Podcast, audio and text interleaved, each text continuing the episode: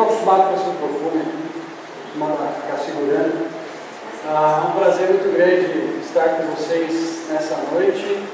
Ah, como o Azaf falou, me chamo Tiago, sou pastor da Igreja Batista Nova Esperança, lá em São Paulo, fica no bairro do Tucuruvi, na zona norte de São Paulo.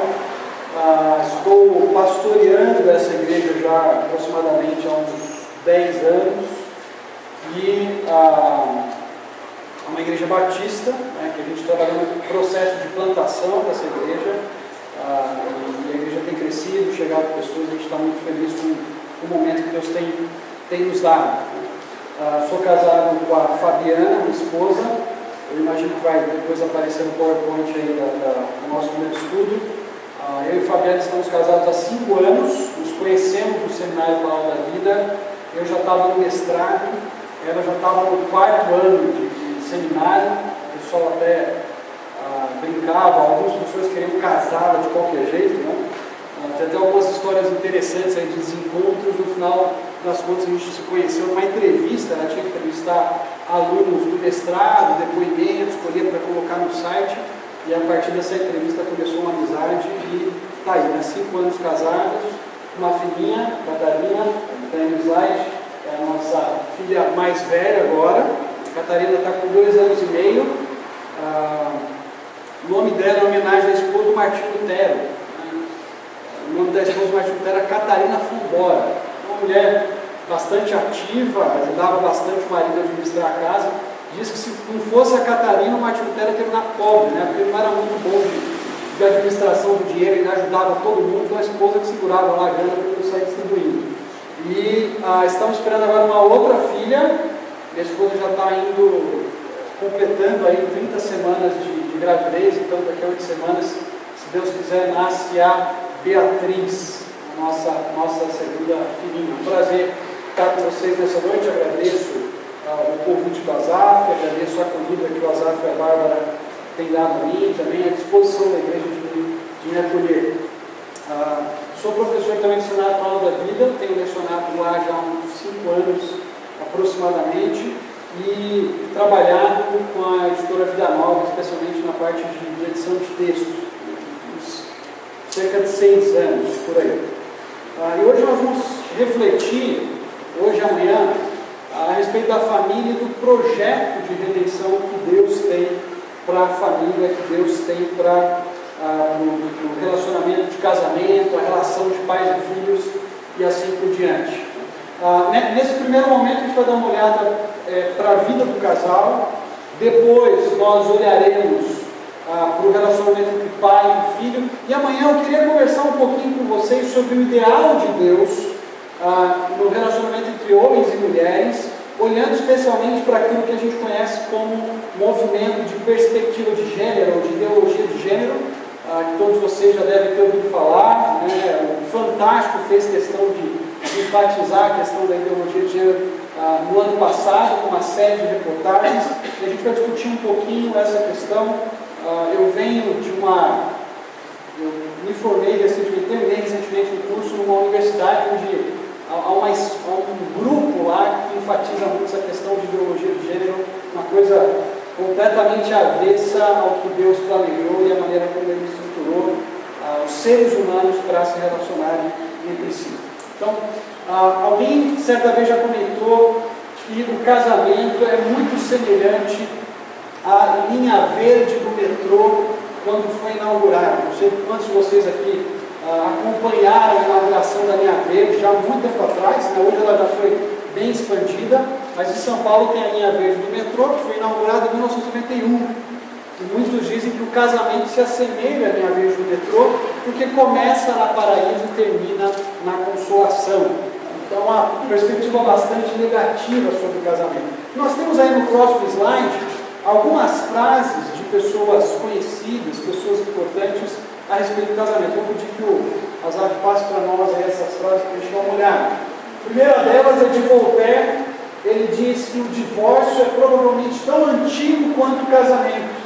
Eu creio, entretanto, que o casamento é apenas umas poucas semanas mais antigo. Uma outra frase do Lord Chesterfield, ele diz o seguinte: A única paz sólida e duradoura entre o homem e sua esposa é sem dúvida a separação. Uma última frase de uma feminista, Ellen Collins, ela diz: quando duas pessoas resolvem se divorciar, não é um sinal de que estão se desentendendo, mas sim que estão finalmente começando a compreender um ao outro. Essa, essa é a visão que o mundo ao nosso redor tem a respeito de casamento. Casamento é algo que você faz, uma decisão que você toma quando, quando, você já está bem mais velho, porque fazer isso novo é, é, é jogar sua vida fora, e é algo monótono, chato. É, é, é muito interessante. Há, há, um tempo atrás eu ouvi uma feminista chamada Márcia Tiburi, ou Márcia Tiburi, uma feminista brasileira, ela é bem famosa, uma filósofa, e ela dizendo assim, olha, é, você quer ter uma vida tranquila, monótona, ter tempo para estudar, case. Né? Porque enquanto você não casa, você vive os romances e tudo mais, mas quando você casa, aí a sua, a sua vida para de vez, você tem, você tem tempo para fazer o que você quer, como se o casamento fosse algo ruim, como se o casamento fosse algo negativo. Há um tempo atrás, conversando com um tio meu, que gosta de música popular brasileira, ele, ele falando para mim sobre Elis Regina, o único relacionamento duradouro né, que ela teve, o relacionamento mais duradouro que ela teve, foi um relacionamento de 10 anos. E me chamou muito a atenção o fato de alguém que cantou, falou tanto a respeito do amor, falou tanto do relacionamento a dois, não conseguiu ter um relacionamento que durasse a vida toda. Isso se reflete na sociedade, essa perspectiva do mundo intelectual, da classe intelectual, seja ela mundial, seja ela no Brasil, se reflete na maneira como as pessoas vivem entre si. Há um tempo atrás eu fui dar uma olhada nos dados do IBGE e descobri que de 2010 para 2011 o número de divórcios no Brasil cresceu 45%. Então a gente tinha um número de 241 mil divórcios em 2010 e foi para 351 mil em 2011. Ao mesmo tempo, o casamento cresceu apenas 5%. Né? Em 2011, nós passamos a ter ah, 1 milhão e 26.736 casamentos. Ou seja, em 2011, para cada três casamentos que você tinha, era um divórcio. É essa a situação do país em que nós vivemos. Cada vez mais o casamento é desacreditado, o casamento é visto como uma instituição antiga, retrógrada, como uma instituição ah, de pessoas que ah, se unem a, a essa instituição ou, ou, ou, se casam, mas acabam sendo infelizes no relacionamento do casamento. A perspectiva bíblica é diferente. A maneira como a Bíblia olha para o casamento não é uma maneira negativa, mas é uma maneira extremamente positiva. Deus cria o casamento como uma maneira de refletir o próprio relacionamento do Deus triuno à medida que homem e mulher refletem juntos a imagem de Deus e se amam e crescem no relacionamento juntos, eles estão refletindo a um aspecto da imagem de Deus neles, que é esse relacionamento a, a, que Deus tem desde a eternidade entre si. O Pai, o Filho e o Espírito se relacionam eternamente. Eles não nos criam porque eles precisavam se relacionar com alguém. Eles viviam um amor tão grande, tão profundo, que esse amor transborda e os leva a nos criar, para que os seres humanos, no relacionamento entre si, possam refletir também essa harmonia e esse amor da Trindade.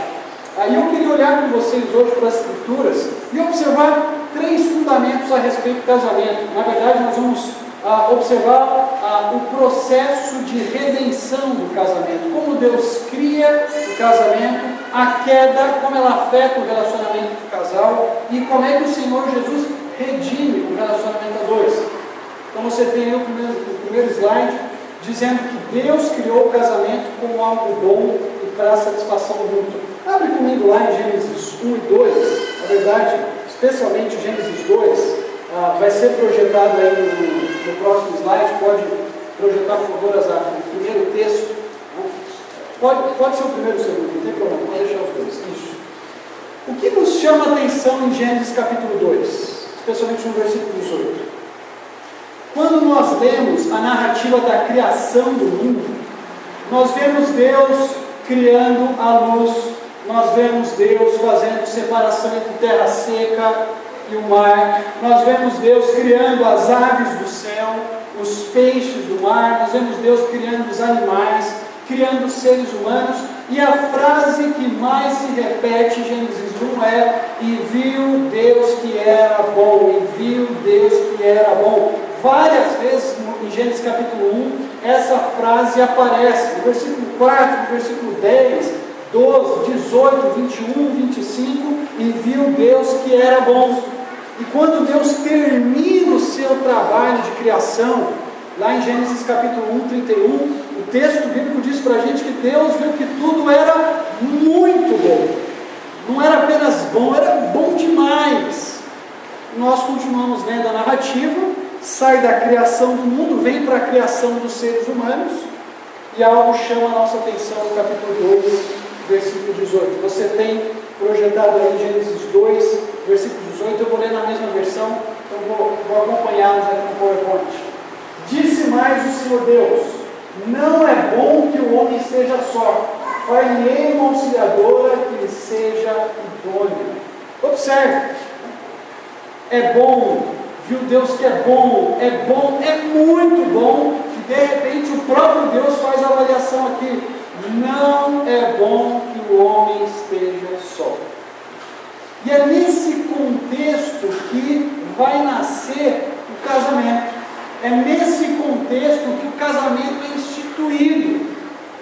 Quando Deus observa no capítulo 2, versículo 18, que não era bom criar o homem e deixar ele sozinho vivendo na terra, até porque ele tinha uma missão.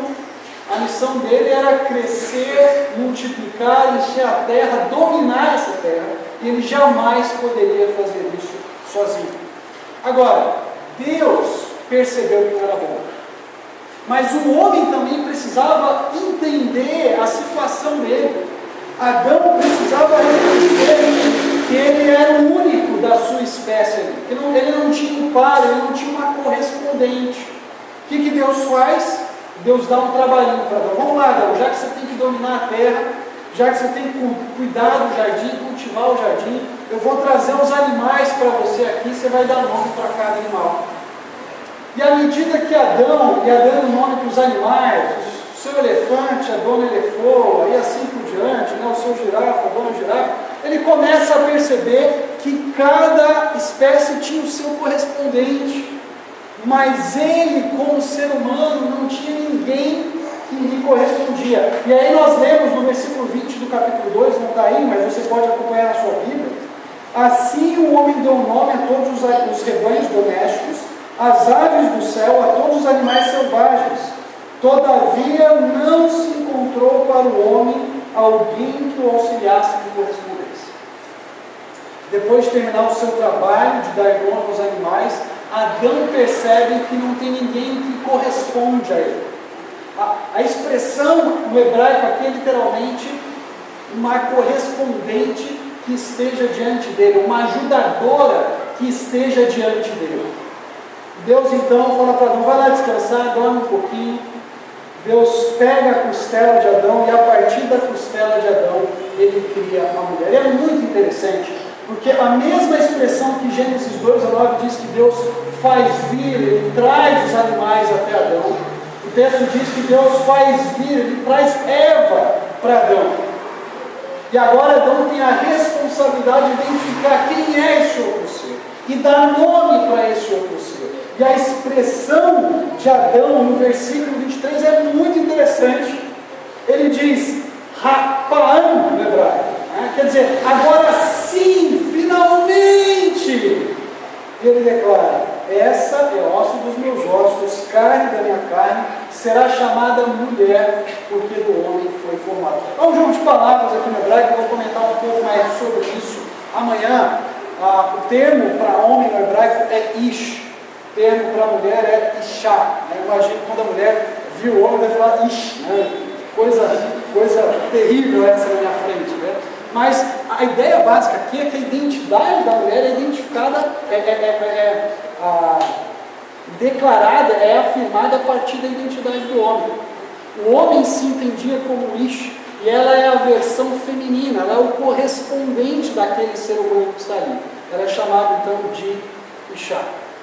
E aqui nesse contexto nasce o casamento. É por isso que nós temos no versículo 24, você tem aí, você pode acompanhar, eu vou ver aqui na NVI, vamos ficar olhando muito para trás, mas a NVI diz assim: por essa razão, o homem deixará pai e mãe e se unirá à sua mulher, e eles se tornarão uma só carne.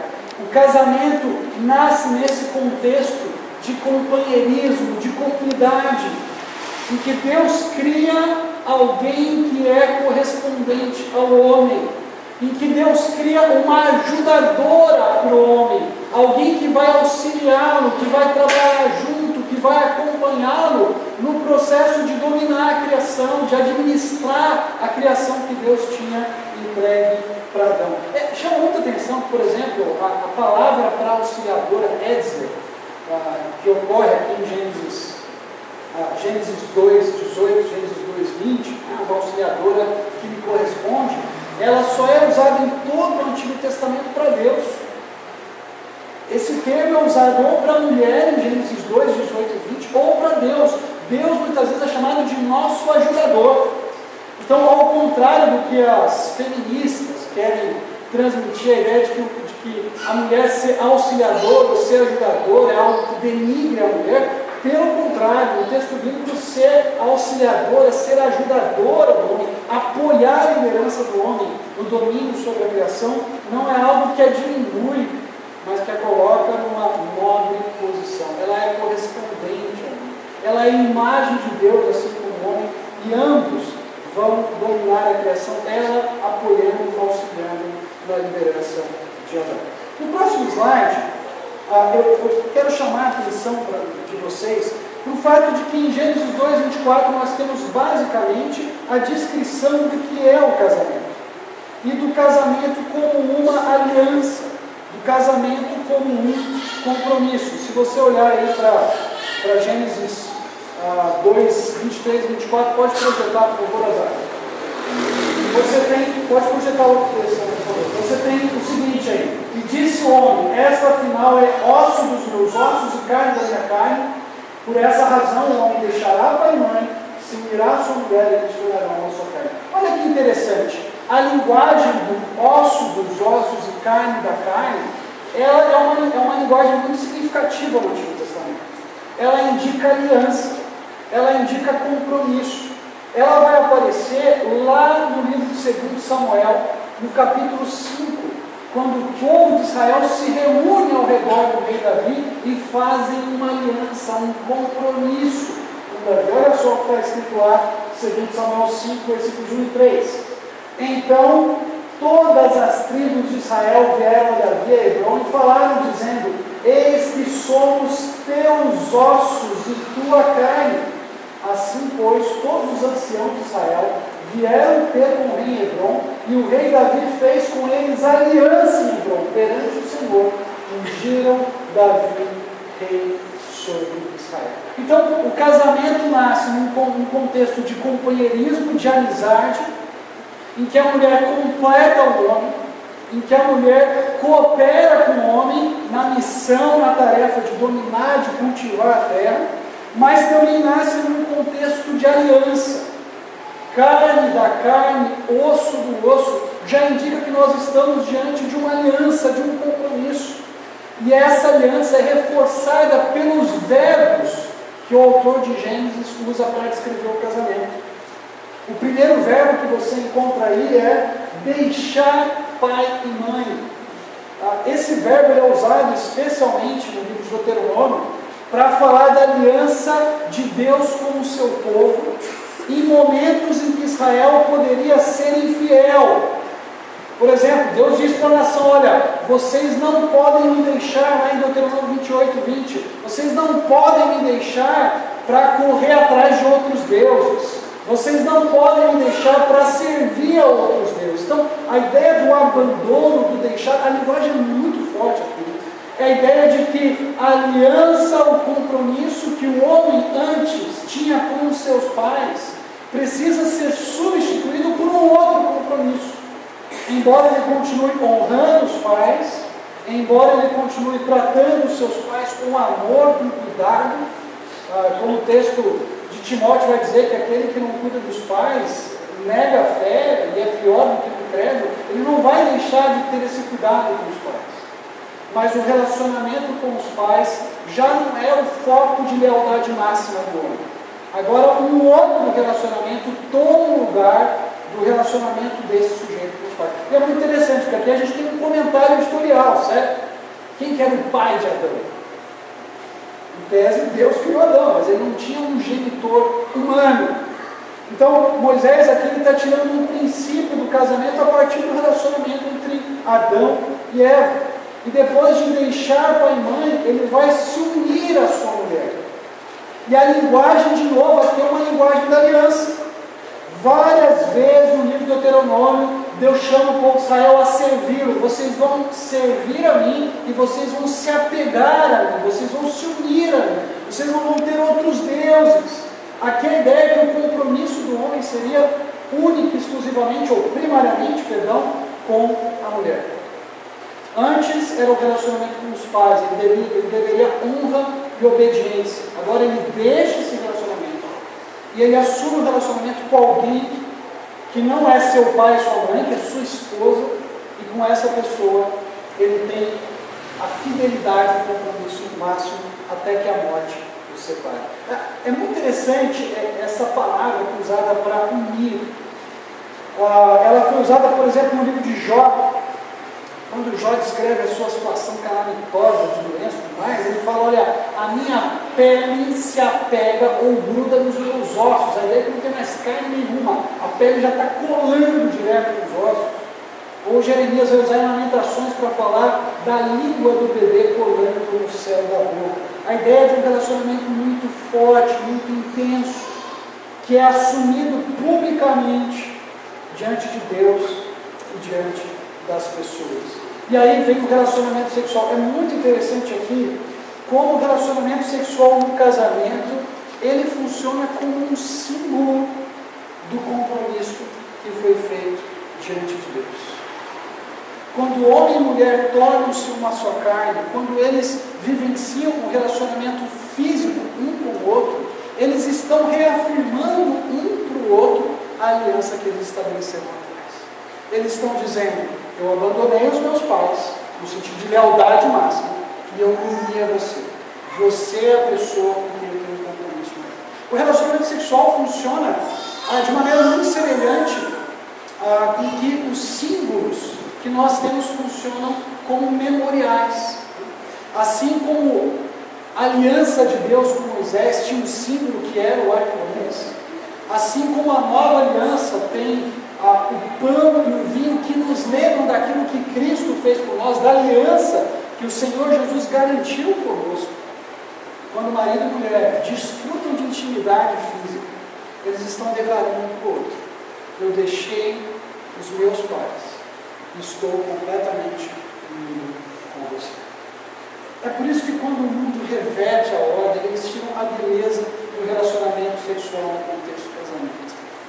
Ele não, é, ele não deve servir ah, de maneira leviana, simplesmente para satisfação de desejos e impulsos, mas ele é uma lembrança contínua do compromisso que o marido tem com a sua esposa. O problema é que tudo estava caminhando muito bem, mas a queda vai trazer bastante tristeza e dor no casamento. Mas antes de falar da queda, eu queria destacar para vocês alguns textos de cantares que enfatizam a beleza e a perfeição do casamento. O casamento é algo que satisfaz os sonhos, o casamento é algo bom. Olha só, ah, no próximo slide, dois textinhos de cantares que eu separei para vocês, que para projetar. Aqui talvez vocês vão dar risada, né? quando o, o amado diz para sua amada, né? Comparo você, minha querida, uma égua das carruagens de Faraó. Como são belas as suas faces entre os brincos, e o seu, o seu pescoço com os colares e joias. Como nele entre os espinhos é a minha amada entre as joias. Eu falo, poxa, que isso, né? Já tinha funk naquela época, né? Não é, não é isso. Né? A, a, a, gente tem que pensar aqui que o salmista vivia no Antigo Oriente Próximo, onde as éguas do faraó, das carruagens do faraó, eram todas enfeitadas, embelezadas e transmitiam uma imagem bonita. E ele está olhando para sua esposa enfeitada, toda adornada para o seu amado, dizendo: Você é linda, você é maravilhosa. E ele lembra dessa imagem que comunicava a beleza e a dor.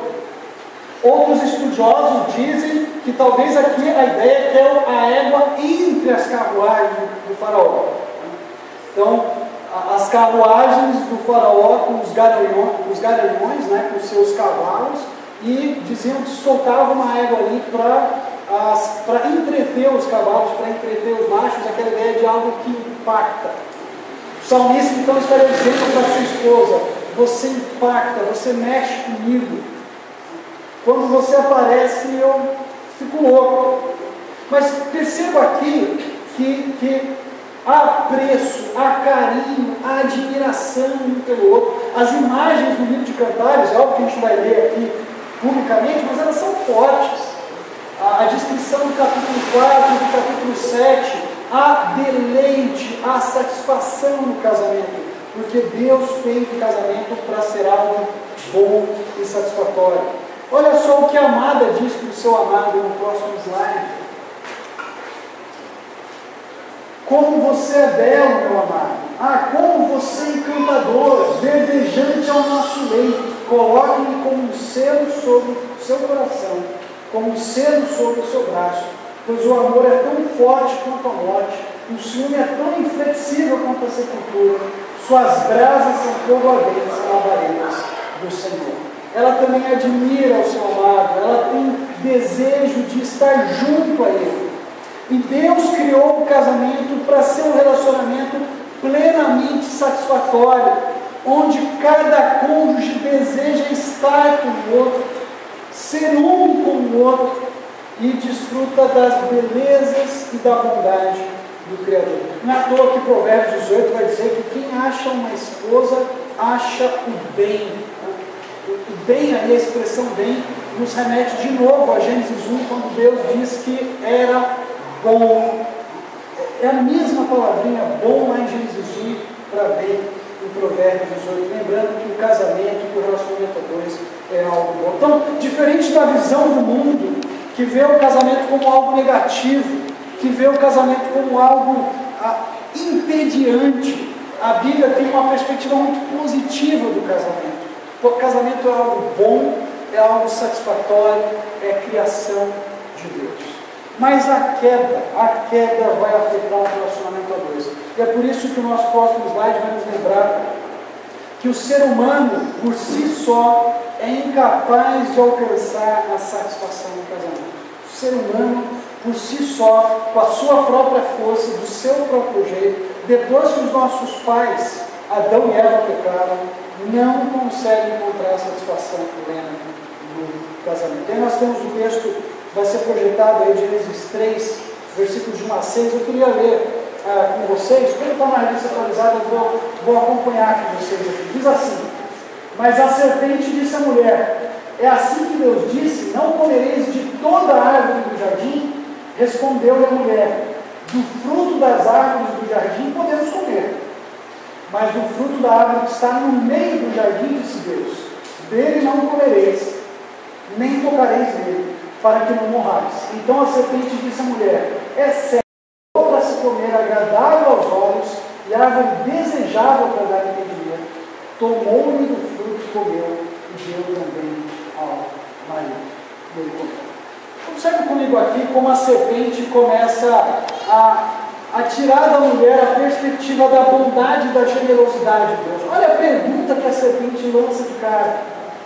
É, é assim que Deus disse: não comereis de toda a árvore do jardim. A serpente já está querendo dar sugestão para a mulher de que Deus não é tão generoso assim como ela achava. Deus não é tão bondoso assim. E a própria mulher, na resposta que dá para a serpente, já indica que ela está perdendo a perspectiva da bondade e da generosidade de Deus. Quando ela diz, não, olha, do fruto das árvores do jardim nós podemos comer.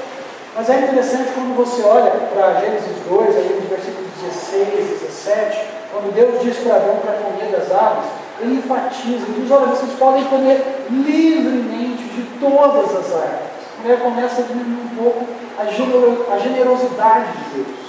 Depois ela fala que eles não podiam comer da árvore que está no meio do jardim. Só que no meio do jardim tinham duas árvores. Você lê Gênesis 2, 9, diz que havia árvore do conhecimento bem do mal e árvore da vida. Está aumentando as restrições de Deus, a tal ponto que ela diz: dele não comereis, nem tocareis nele. Deus não havia proibido a Eva de tocar no fruto da árvore do conhecimento bem e mal. Ele havia proibido de ah, comer. Então, ela começa a perder a perspectiva da generosidade, da bondade de Deus. Ela começa a pensar que Deus está tolhindo, está tá diminuindo, está restringindo a liberdade dela, de Adão. A serpente ousadamente diz: Vocês não vão morrer. Eva então pega do fruto, come e dá para o seu marido. Aqui a coisa começa a se reverter, a gente vai comentar um pouco mais isso amanhã, mas perceba né, quem, a quem que a serpente faz a sua proposta. Ela não faz a proposta para Adão, que era o líder do relacionamento. Ela não faz a proposta Adão, que tinha vindo primeiro, que tinha a responsabilidade de liderar o casal e a mulher que deveria apoiá-lo. Ele faz a proposta para a mulher, ele começa a inverter as posições. É a mulher que toma a decisão, é ela que pega o fruto. E o homem, bananão, né, fica lá olhando a mulher pegar da árvore. Aceita o fruto da mulher. Ele fala, não, nós não podemos fazer isso. Você está doida, ele não faz nada disso. O interessante é que o hebraico diz para a gente que ele estava com ela. A expressão literalmente ele estava ali presenciando. Ele pega o fruto. E a partir do momento que Adão e Eva caem, o texto indica que eles se afastam de Deus. No capítulo 3 de Gênesis diz que quando Deus aparece, os dois se escondem. Os dois têm medo de Deus. Aquele relacionamento de comunhão perfeita com o Criador vai ficando de lado, a tal ponto que eles são expulsos do paraíso. E aí, queridos, o relacionamento harmonioso que havia entre eles começa a se tornar um relacionamento de, de briga, de. Próximo slide tem o texto de Gênesis 3, 16. Olha para a gente dar uma olhada aí. O texto de Gênesis 3, 16 diz: A mulher, Deus declarou: O teu desejo será contra o teu marido e ele te dominará. Em vez de haver um auxílio, um apoio voluntário, disposto, amoroso, agora o desejo da mulher é contra o marido. Ela se opõe voluntariamente a ele. Ela quer fazer a vontade dela acima da vontade do marido não, não, não existe mais aquela natural auxiliadora correspondente. Agora ela, ela vai lutar para não ajudá-lo, para fazer a vontade dela. E ele já não mais a ama, cuida dela como um líder amável e amoroso. Mas o texto diz para nós que o marido passa a dominar sua esposa. Então, você já não tem mais auxiliadora, apoiadora, disposta você tem agora alguém que está em conflito com o seu marido. E você já não tem mais um líder amável, amoroso. Você tem alguém que domina sobre a sua esposa. É muito interessante que o verbo usado para dominar aí, ele era um verbo que indicava às vezes opressão. Por exemplo, ele é usado no livro de Juízes, no capítulo 15, versículo 11, para falar dos filisteus dominando o povo de Israel, oprimindo o povo de Israel. Ele é usado em Neemias, quando na sua oração ah, o povo de Israel lembra diante de Deus que eles vinham sendo dominados pelos seus inimigos e vivendo em grande aflição. Já não há uma liderança amorosa, já não há mais uma cooperação por parte da mulher disposta.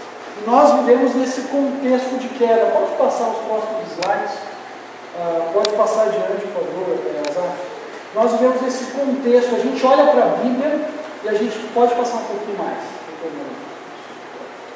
E a gente olha para a Bíblia, antes de olhar para a redenção, o que a gente observa é que agora aquele relacionamento harmonioso começa a se tornar um relacionamento de conflito. É mulher que engana marido. Lembra da história de Isaac e Rebeca? É marido que usa a esposa. É marido que não contente em ter uma esposa só quer ter duas. A gente vai lembrar de Lameque, lá em Gênesis 4. Deus cria um homem para uma mulher e Lameque não se contenta com uma esposa que tem mais uma. É filho que desonra pai, é pai que não corrige o filho como deveria corrigir, e agora a queda instaurou confusão na família. Mas em Cristo, o relacionamento do casamento é restaurado. Eu quero olhar com vocês lá para Efésios 5, para a gente fechar essa primeira parte aqui, pedir para projetar o nosso próximo texto. Efésios 5, 22 a 33, nós olhar para alguns versículos específicos. O que Efésios 5 vai nos mostrar é que o casamento é restaurado em Cristo. Quem restaura o casamento, quem traz a harmonia de volta para o casamento, a satisfação para o casamento, a complementaridade para o casamento é Cristo. Sem Cristo, eu e você somos incapazes de viver casamentos satisfatórios de viver casamentos de acordo com aquilo que Deus deseja para nós.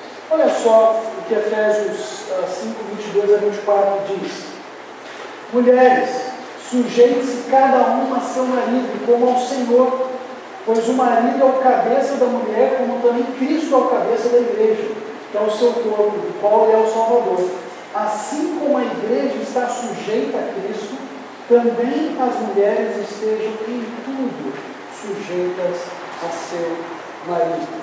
Ah, o que chama a minha atenção de isso aqui, e às vezes a gente podia discutir aqui um pouco mais o que significa submissão, de fato, a ênfase de Paulo está no respeito da mulher pelo marido, no sentido de apoiá-lo, de reconhecê-lo como líder, de submeter-se ao marido como ela submeteria ao Senhor, honrando o seu marido. Chama atenção o fato que só mulheres que se submetem ao Senhor conseguem se submeter aos seus maridos da maneira que Deus espera. Terceiro, sujeite-se cada um a seu marido como ao Senhor. Só quem conhece esse Senhor, só quem tem um relacionamento com esse Senhor, consegue honrar o marido da maneira que Deus deseja. E aí grande pergunta quem é esse Senhor? Se você volta um pouquinho para trás, né, Efésios 5, não está projetado aí, mas se você olhar para Efésios, ah, capítulo 5, no, versículo 20, dois versículos antes, ah, Paulo diz o seguinte, 5, 20, dando graças constantemente a Deus Pai por todas as coisas em nome do nosso Senhor Jesus Cristo Somente quem tem Cristo como Senhor, somente quando a mulher conhece a Jesus e se entrega plenamente a Ele, ela redescobre o ideal da criação e consegue submeter ao seu marido, reconhecendo a liderança que Deus dá a ele. Se você voltar um pouco mais, se você tiver com a Bíblia na mão aí, espero que esteja, ou pelo menos no celular, no aplicativo da Bíblia, Efésios 3, ah, 11 e 12 é um texto muito interessante que, que faz referência a esse Senhor. Efésios 3, 11 e 12. Diz assim: De acordo com o seu eterno plano que ele realizou em Cristo Jesus, nosso Senhor, por intermédio de quem temos livre acesso a Deus em confiança pela fé.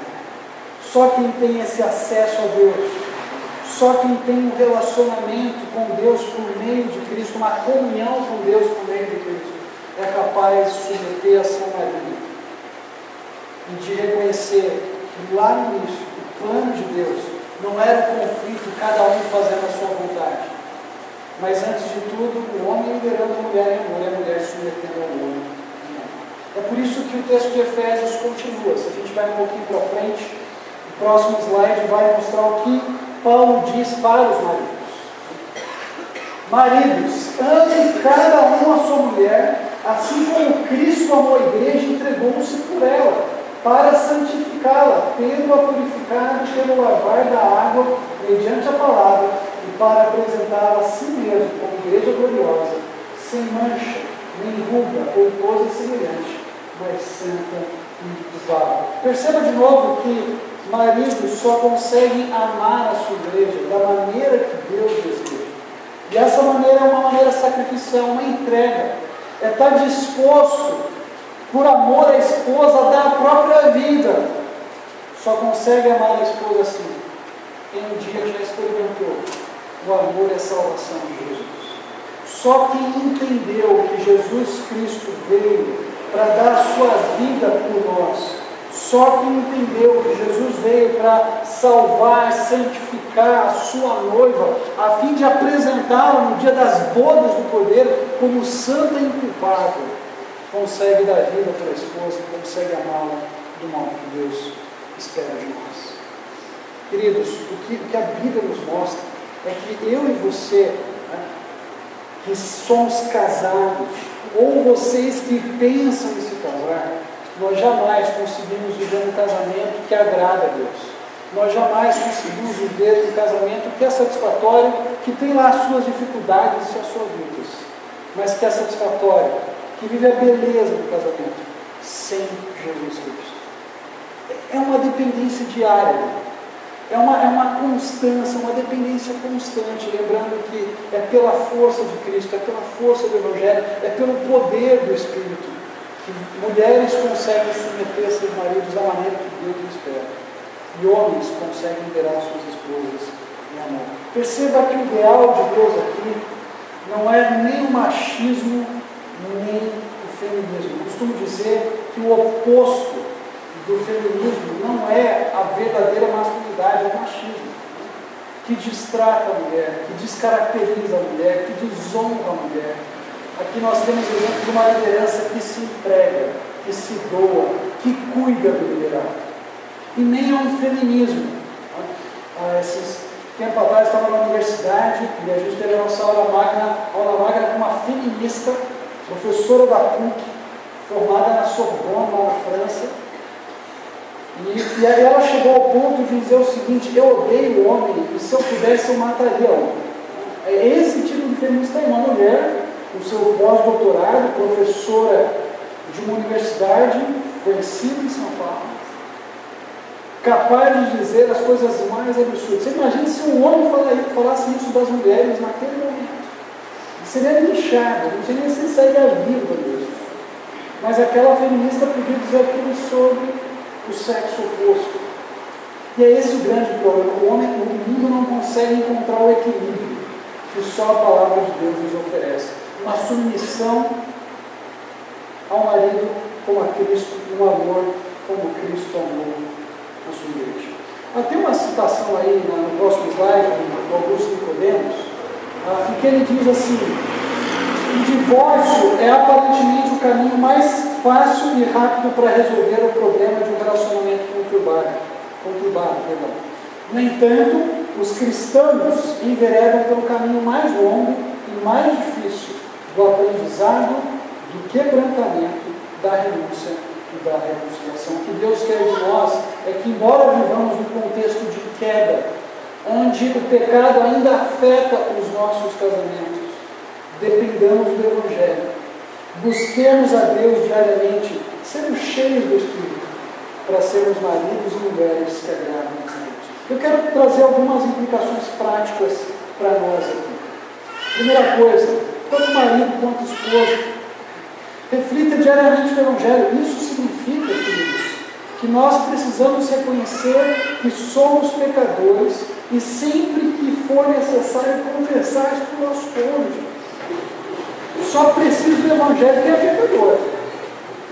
Agora, se nós formos orgulhosos no nosso relacionamento conjugal, dificilmente nós vamos nos dobrar, reconhecer os nossos erros e pecados e dizer para a esposa, dizer para o marido, me perdoe, eu errei, eu reconheço que eu errei. Exercite um perdão, assim como Deus perdoou a você e a mim Esteja disposto a perdoar o seu cônjuge.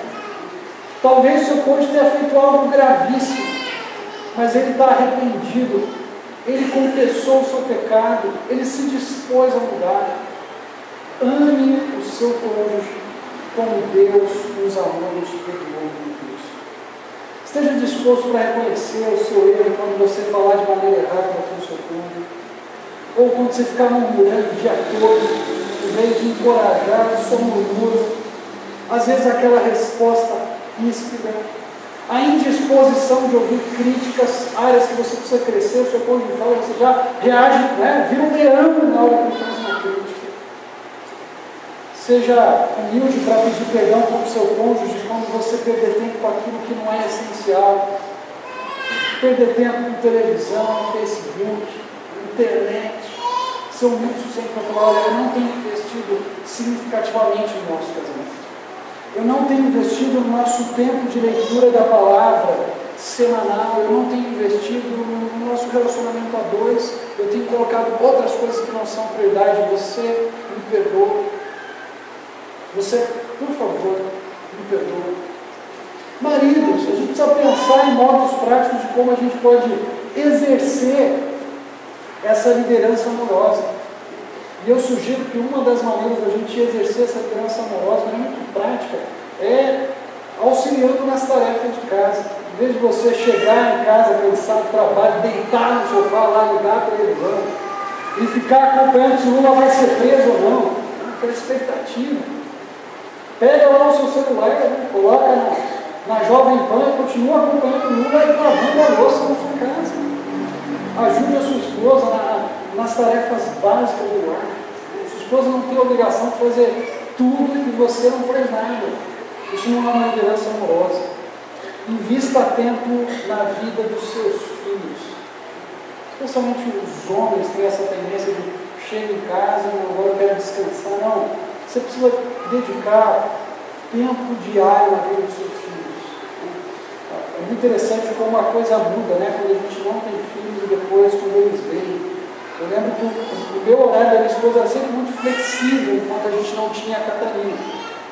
Mas quando a Catarina veio, ah, foi, um, foi um exercício de disciplina para mim entender que eu tinha que dedicar ali pelo menos uma hora e meia, duas horas com a minha filha a cada dia. Claro que tem um dia ou outro que é mais corrido, mas eu preciso investir na vida dela. Não é tarefa só da minha esposa ensinar a minha filha. É tarefa, é tarefa minha, brincar com a Catarina, gastar tempo. E à medida que eu me envolvo com a minha filha, eu, eu permito que a esposa, minha esposa descanse um pouco, que faça outras coisas que ela precisa realizar, que ela não consegue enquanto ela precisa dar atenção para a nossa pequena filha. Então, são maneiras muito práticas que a gente pode exercer essa liderança amorosa. Disponha a ouvir a sua esposa. Eu lembro que eu precisei, no começo da minha vida de casado, é, aprender que a hora da janta era a hora de desligar a televisão. Não é para assistir Jornal Nacional. Não é para ficar assistindo, né? Você, não é uma regra, mas para mim eu preciso ter que tomar essa decisão. Porque às vezes a gente ligava lá no Jornal da Cultura, vendo lá o Marco Antônio Vila e o outro comentarista brigando com o outro, aquilo era emocionante. E enquanto isso, minha esposa queria compartilhar coisas do dia dela, eu não conseguia prestar atenção, porque eu te tomo a decisão, eu preciso desligar a TV, eu preciso ouvir a minha esposa, porque ela é a minha autoridade. Dispor-se a tomar decisões junto com a sua esposa. O fato de que nós somos líderes, que nós tomamos a decisão final, não significa que a nossa liderança omite a participação da nossa esposa dentro do lar. Eu preciso ouvi-la. Um bom líder é aquele que aproveita o potencial dos seus liderados. E não aquele que diz, fica quietinho aí que eu vou tomar a decisão. Isso não é liderança bíblica, isso não é liderança amorosa. Mas é dialogar, é ouvi-la, é ver o contraponto dela. E tomar sim a decisão final, mas depois de conversar e de dialogar juntos. Mulheres, reconheçam o seu papel de apoiadores. Lembrem-se que antes de qualquer compromisso profissional, o seu compromisso como esposa, como cuidadora do lar, vem antes. E o cuidado com o marido, com o lar, com os filhos, não pode ser sacrificado em nome de conquistas ou realizações profissionais. É triste ver como mulheres, muitas vezes, por quererem galgar altas posições, se esquecem que o chamado primário delas é para auxiliar, é para auxiliar o esposo. Ah, é muito interessante, né? Não sei se vocês já repararam nisso. Ah, Ricardo Agreste, certa, certa, certa, vez, ele comentou que em Gênesis 3, quando Deus vai dar a, a, a maldição para a mulher e para o homem, ele diz para a mulher qual seria a maldição, né? Ela, ela, o desejo dela seria contra o marido dela, mas que ele aumentaria as dores de parto. Ao passo que o marido, as consequências do marido é que ele suaria, né? Para poder tirar o seu trabalho da terra. A terra daria dores, espinhos, e é do suor do rosto dele que ele tiraria o fruto do seu trabalho. O Ricardo Agreste observou assim: é muito interessante que a mulher ter as dores de parto, o homem suar o rosto. Hoje a mulher tem as dores de parto e ainda sua o rosto. Né? Então, a gente precisa lembrar disso. Embora a Bíblia não proíba a mulher de ter um trabalho fora, a Bíblia não faz essa proibição. Ela lembra a mulher de que a prioridade é o lar. E que o homem tem como prioridade, como líder do lar, prover, trabalhar e se empenhar para ser um provedor da sua casa. Honre seu marido na frente dos seus filhos. Isso implica submissão. Deus parece esse pai de vocês ali. Ou chegar para as amigas, nossa, meu marido te dizer. Toda hora deixa cueca no banheiro. Já falei que é para deixar dentro do cesto.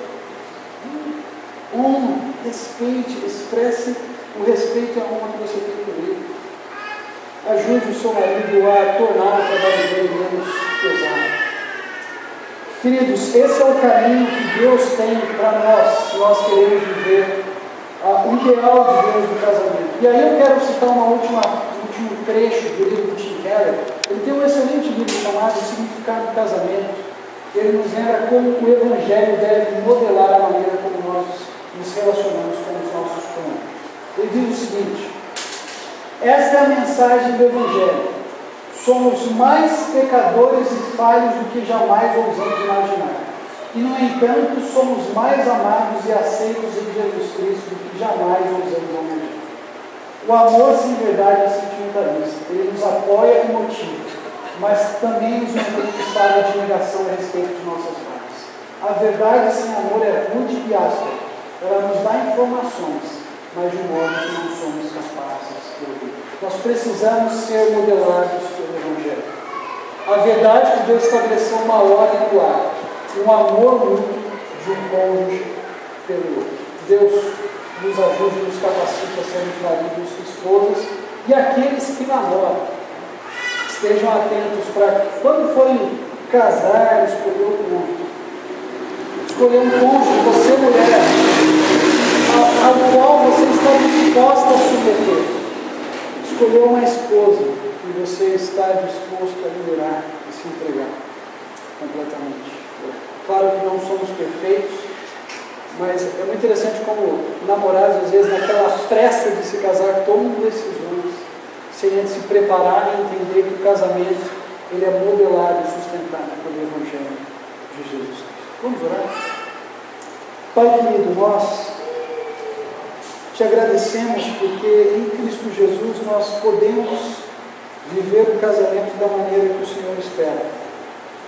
Mesmo quando a coisa é difícil, mesmo quando o nosso cônjuge falha, o Senhor nos chama a amá-lo, Pai, a, como maridos, nos entregarmos pelas nossas esposas, mesmo em situações difíceis, para que o casamento possa ser algo bom que te agrade.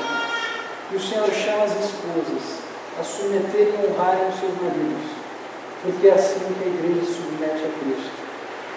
E, esse é o projeto é inicial, desde Gênesis capítulo 1 capítulo 2. Nos ajude, que os futuros casais, namorados, noivos, entendam que ao se casarem, eles estão se comprometendo a pela vida toda honrarem, submeterem ou amarem sacrificialmente um ao outro e que os casais que estão aqui presentes, que já selaram essa aliança, vivam a luz do Evangelho, dependentes de Cristo dependentes do seu Santo Espírito. É o que nós oramos, em nome de Jesus Cristo.